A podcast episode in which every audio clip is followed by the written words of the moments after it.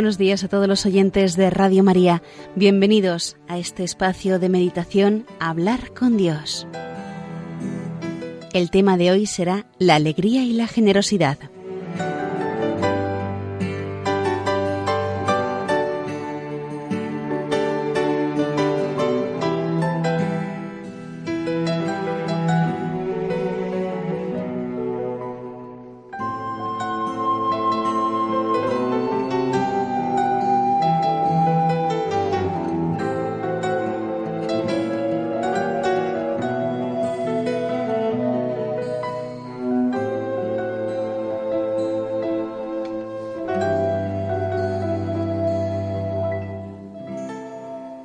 Después de bendecir a unos niños, Jesús partió de aquel lugar y cuando estaba en camino llegó un joven, se postró de rodillas y le preguntó, Maestro, ¿qué cosas buenas debo hacer para alcanzar la vida eterna?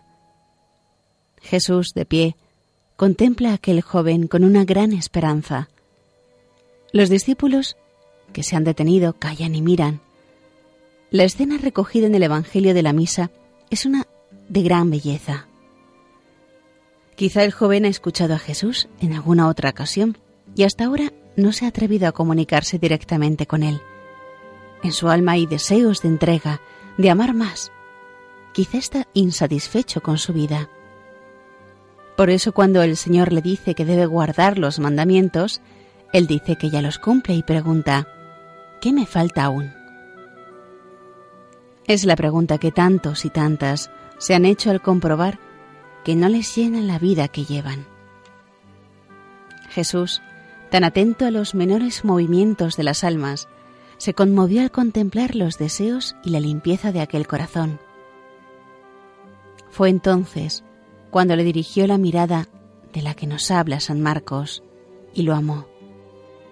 La mirada de Jesús, una mirada honda, imborrable, es por sí sola una llamada y le invitó a seguirle dejando atrás todos sus tesoros.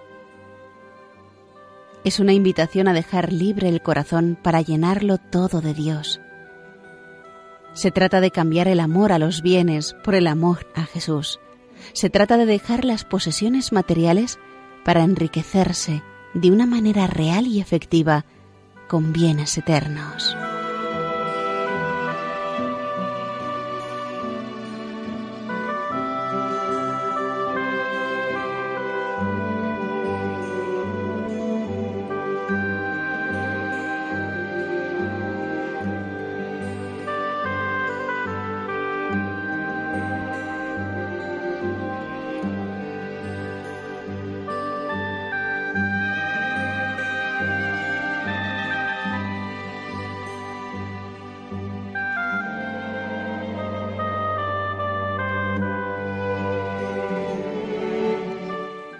No fue generoso este joven. Se quedó con sus riquezas, de las que disfrutaría unos años, y perdió a Jesús, a quien tenemos para siempre, tesoro infinito en este mundo y en la eternidad. En su egoísmo el joven rico no esperaba esta respuesta del Maestro. Los planes de Dios no coinciden generalmente con los nuestros, con los que proyectamos en la imaginación, con aquellos que fabrica la vanidad o el egoísmo.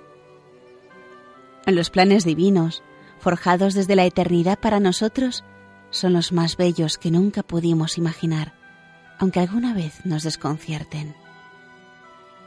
Al oír el joven estas palabras de Jesús, se marchó triste, pues tenía muchas posesiones. Todos vieron cómo resistía aquella amable y amorosa invitación del Señor y se marchaba con la huella de la tristeza en la cara.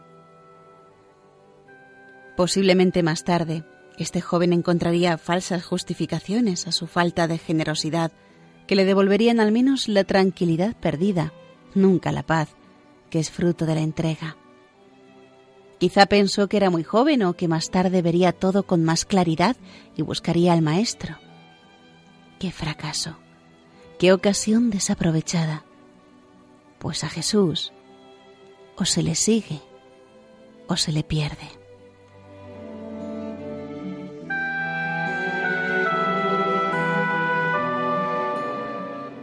Cada encuentro con Él lleva consigo unas claras exigencias y también un gran enriquecimiento de toda la persona.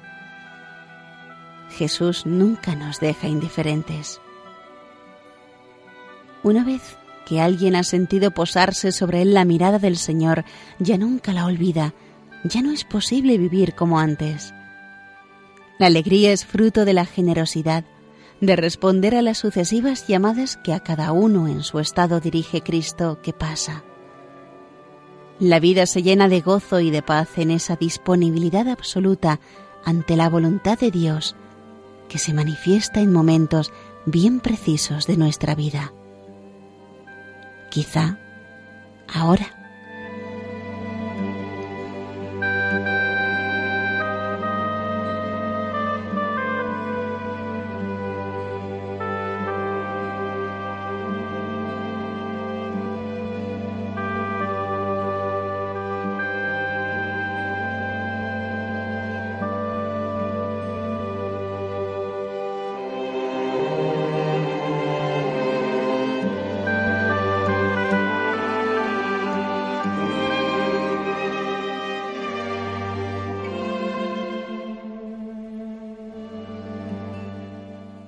Aquel muchacho rechazó la insinuación y cuenta el Evangelio que se retiró entristecido.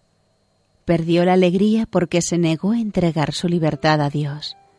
Libertad que, si no le había servido para llegar a la meta, a Cristo que pasaba por su vida, para bien poco habría ya de servirle.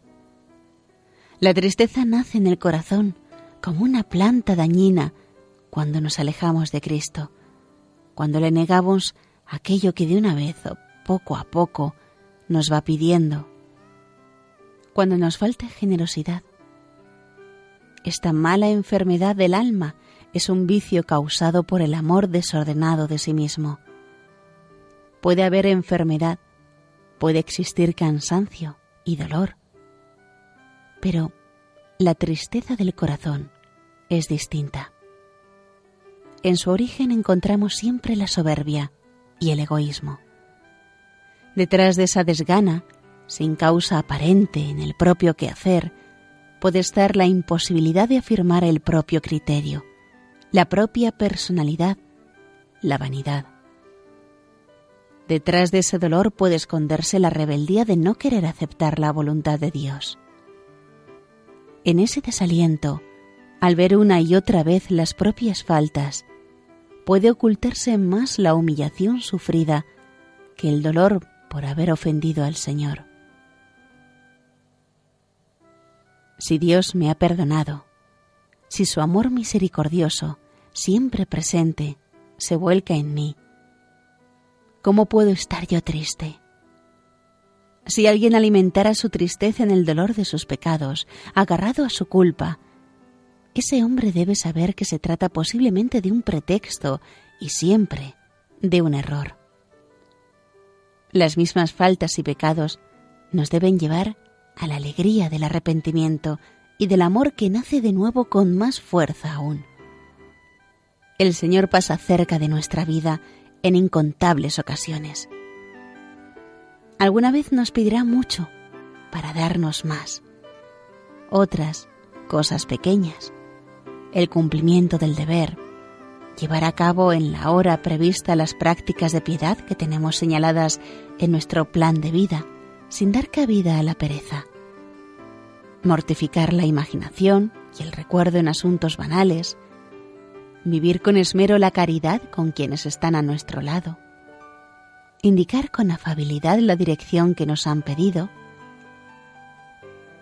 quizás se presente el Señor tal vez cuando menos lo esperábamos, para invitarnos a seguirle aún más de cerca. Quizás sin abandonar nuestros quehaceres en medio del mundo, pero con la plena entrega del corazón, según el propio estado, sin poner límites ni condiciones.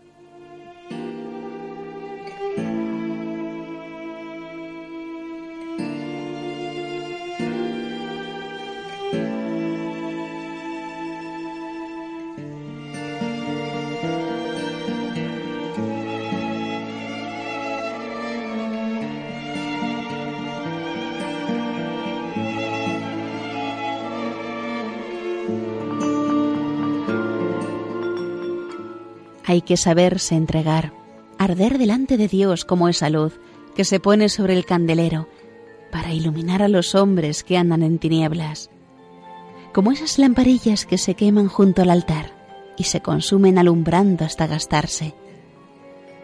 Y esto nos lo pide a todos, cada uno en su lugar y en el estado al que es llamado, en la peculiar vocación que de Dios ha recibido. Esta vocación es el asunto más importante de la vida. Y una vez conocida, el negocio en el que debemos empeñarnos con tenacidad, con la ayuda de la gracia, hasta el último instante de nuestros días.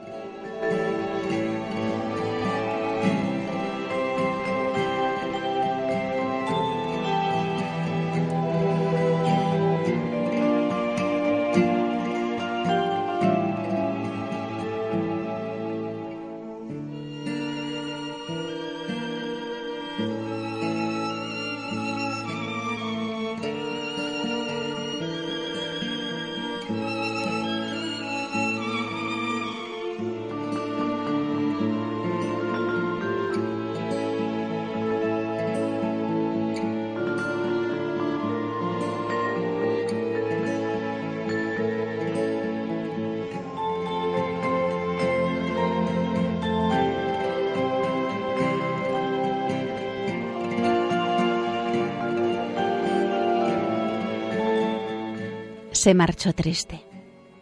Nada más sabemos de él. Su historia termina envuelta en un manto de tristeza. Quizá podría haber sido uno de los doce, pero no quiso. Y Jesús respetó su libertad, una libertad que no supo emplear. El mercader, comenta San Basilio, no se entristece gastando en las ferias lo que posee para adquirir sus mercancías. Pero tú hace referencia a este joven rico. Te entristeces dando polvo a cambio de la vida eterna. Prefirió conservar el polvo. Esas son todas las posesiones y riquezas. En vez de elegir la vida perdurable que le ofrecía Cristo. Prefirió quedarse con el polvo en el que se convirtieron éstas al cabo de unos años, no demasiados. La tristeza hace mucho daño al alma. Como la polilla el vestido y la carcoma la madera, así la tristeza daña el corazón del hombre y predispone al mal. Por eso hemos de luchar enseguida si alguna vez hiciera su aparición en el alma. Anímate, pues, y alegra tu corazón, y echa lejos de ti la congoja, porque a muchos mató la tristeza, y no hay utilidad alguna en ella. De ese estado solo cabe esperar males.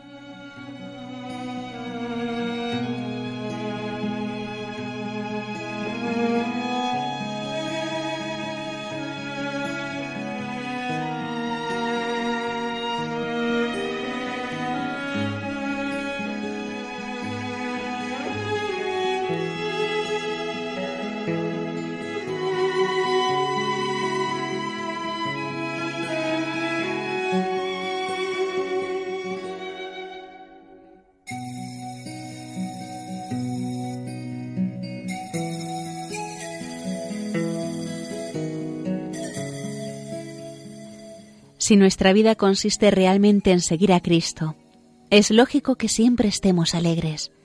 Es la única alegría verdadera del mundo, sin límite y sin medida, compatible por otra parte con el dolor, con la enfermedad, con el fracaso. La alegría cristiana excluye de modo definitivo y combate implacablemente toda tristeza enfermiza o imaginaria.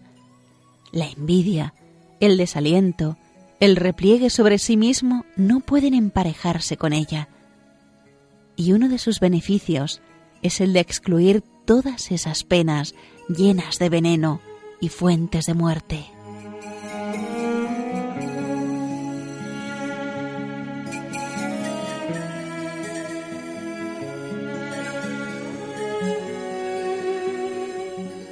Un alma triste está a merced de muchas tentaciones.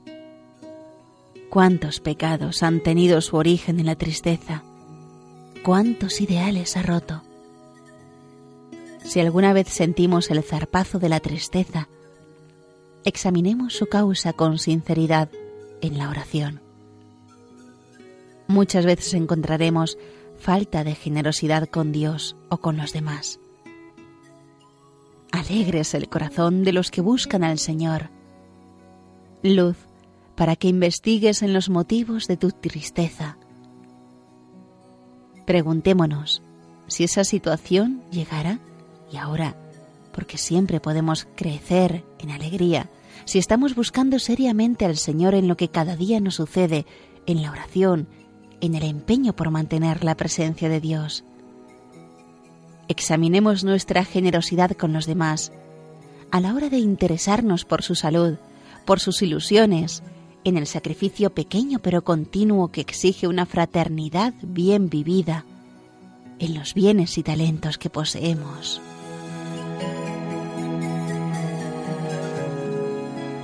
Si alguna vez nos sentimos con el alma entristecida, preguntémonos, ¿en qué no estoy yo siendo generoso con Dios? ¿En qué no soy desprendido con los demás?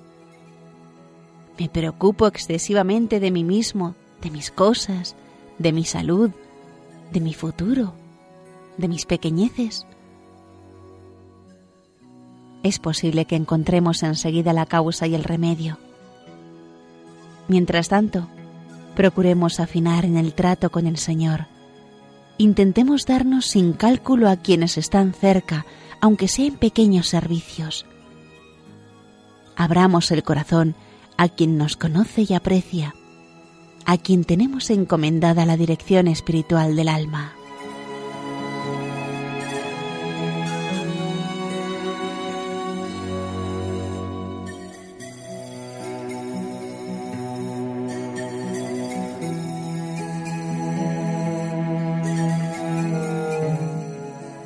Con la alegría que Cristo nos da, hacemos mucho bien a nuestro alrededor.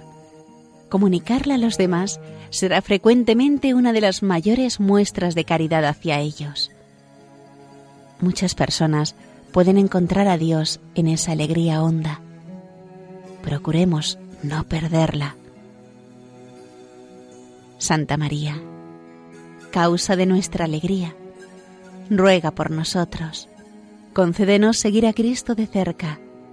Danos la gracia de no volverle nunca la espalda, ni siquiera en lo pequeño de todos los días.